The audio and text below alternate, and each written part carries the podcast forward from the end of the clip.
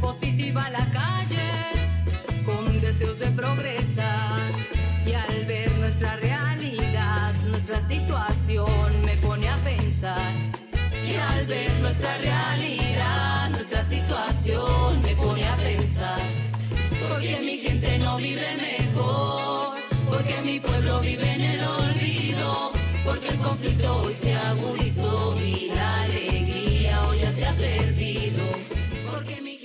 Bienvenidos al podcast de Reimaginemos, un proyecto que explora caminos de equidad a partir de la reflexión colectiva e interdisciplinar sobre 30 formas diferentes de desigualdades en Colombia. Este episodio reimagina las desigualdades de ingresos y será narrado por Guillermo Sinisterra.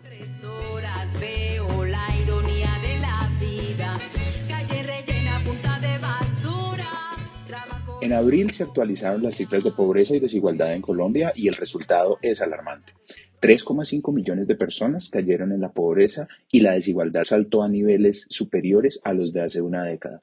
Colombia es de nuevo un país pobre, con 72,9% de los hogares viviendo en pobreza o vulnerabilidad, el 25,4% de los hogares constituyendo la clase media y solo el 1,7% la clase alta, con ingresos del hogar superiores a los 10 millones mensuales. La crisis COVID nos ha afianzado como uno de los países más desiguales del mundo, con unos niveles de desigualdad excesivos que nos salen caro a todos, pues no solo generan un menor crecimiento económico, sino que también generan otras desigualdades y además aumentan la violencia y la polarización política. Por eso, desde Reimaginemos, un proyecto que reflexiona sobre 30 formas de desigualdad en Colombia, estamos discutiendo sobre desigualdades de ingresos. El proyecto se basa en un diálogo entre más de 150 jóvenes académicos, activistas, artistas, entre otros diversos perfiles. Esta columna es el resultado del diálogo de saberes número 10, en el cual participamos Melba Gómez, trabajadora del campo, madre y beneficiaria del subsidio Ingreso Solidario, Carolina Parra, ingeniera y contribuyente directa del Impuesto Solidario, Guillermo Sinisterra, economista y profesor de la Universidad Javeriana, Laura Incapié, economista y asesora de prosperidad social, y Ángela Navarro, artista plástica y profesional en estudios socioculturales. Iniciamos contando las historias de Melba y Carolina. Melba es desplazada. Ella y sus dos hijos viven en la zona rural del Valle del Cauca, donde trabajaba recogiendo café antes de que sus empleadores dejaran de contratarla tras la crisis del COVID-19.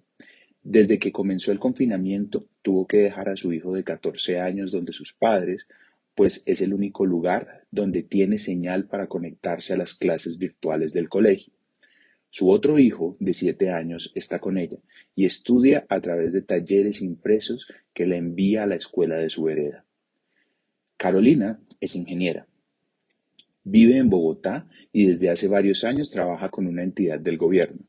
Pudo conservar su trabajo durante la pandemia y trabajando desde casa tuvo la oportunidad de pasar más tiempo con su pequeña hija que entró al jardín de manera virtual. Su día a día puede ser muy desgastante, sobre todo cuando tiene simultáneamente reuniones de trabajo, clase en el jardín y turno en la casa para hacer el almuerzo. Mientras Melba pertenece al 64% de la población colombiana que gana un salario mínimo o menos, Carolina pertenece al 2% más rico de la población.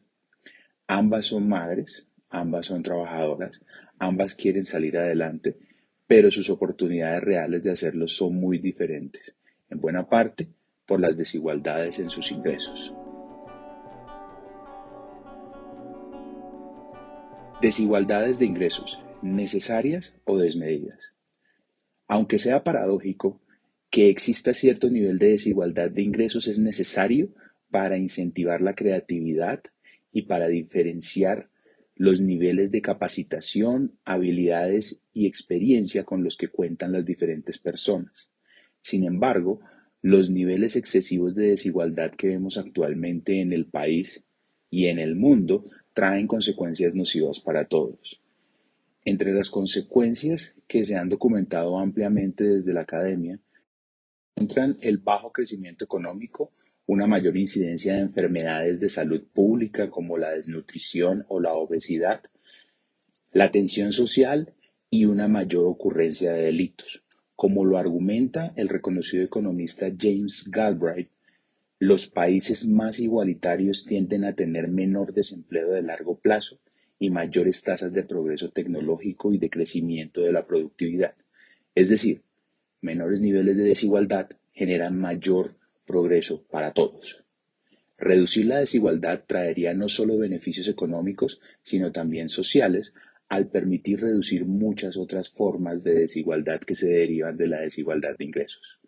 Entre ellas, las desigualdades en educación, en salud, en pensión, en género e incluso las desigualdades políticas, pues la concentración de la riqueza permite usar el dinero como instrumento de poder y exclusión. En últimas, podríamos plantear que sería aceptable que existan ciertos niveles de desigualdad de ingresos, siempre y cuando todas las personas pudieran tener ingresos suficientes para satisfacer sus necesidades básicas y acceder a un mínimo de oportunidades. Como lo menciona Carolina, que todos tengamos la oportunidad de ser, porque al final todos tenemos las mismas necesidades físicas. Idea que complementa Melba afirmando, todos queremos sacar la familia adelante, dar a los hijos un techo, un futuro, que todos tengan al menos igualdad en el estudio, porque en el dinero es muy difícil, pero al menos en la educación. Posibles soluciones. Entre las principales soluciones para reducir la desigualdad de ingresos están las reformas tributarias que permitan, aunque suene obvio, cobrar impuestos a los que más tienen para poder darle un apoyo a los que menos tienen. La educación también es clave al permitir la movilidad social. Otra solución estructural de largo plazo y sostenible es lo que se denomina la inclusión productiva, políticas que generan que las personas con menores ingresos tengan la capacidad de generar un ingreso suficiente y estable a partir de su trabajo propio y del establecimiento de negocios. Más recientemente han cobrado fuerza alternativas para reducir la desigualdad de ingresos que tienen que ver con la renta básica, un monto mínimo transferido por el gobierno que permita que todo hogar pueda satisfacer sus necesidades básicas como alimentación, alojamiento y servicios. Estas rentas permitirán que quienes lo reciben se acerquen hacia ese mínimo básico al que deberíamos tener acceso todos esta es la solución más inmediata para reducir la creciente desigualdad. En Colombia, lo más cercano que tenemos a una renta básica es el programa Ingreso Solidario que surgió en la pandemia del COVID-19.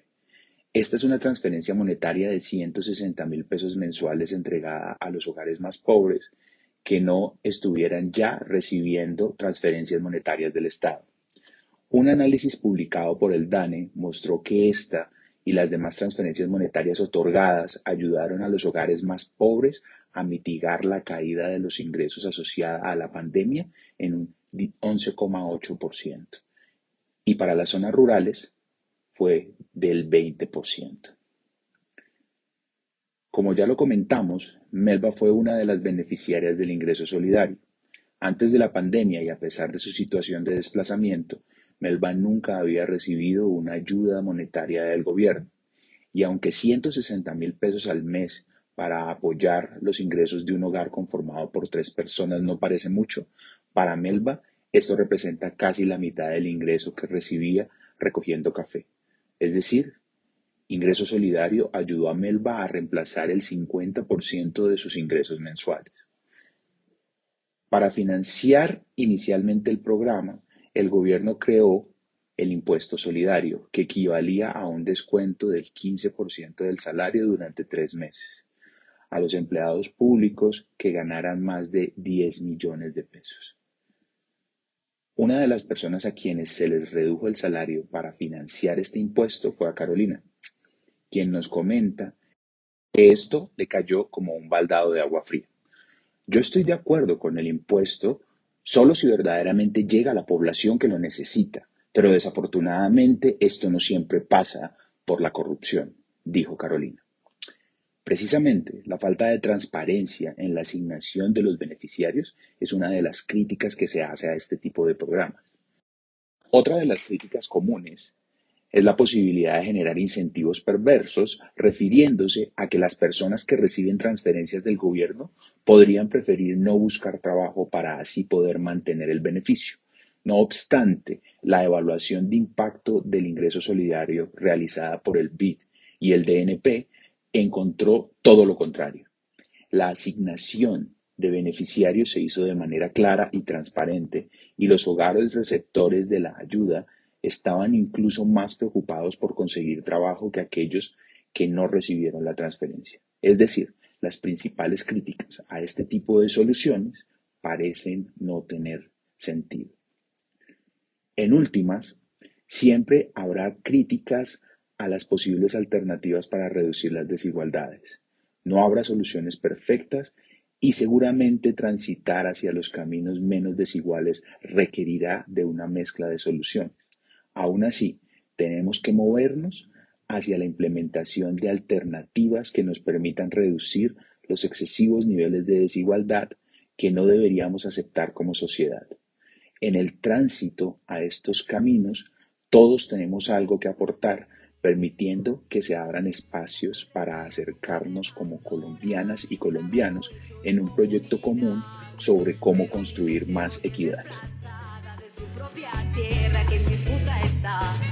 Pero mi gente hoy es desplazada de su propia tierra, que en disputa está.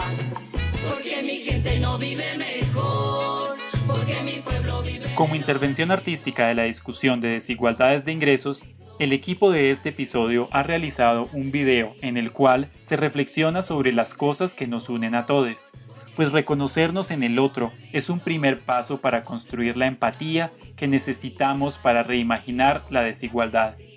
Encuentra esta intervención en www.reimaginemos.co.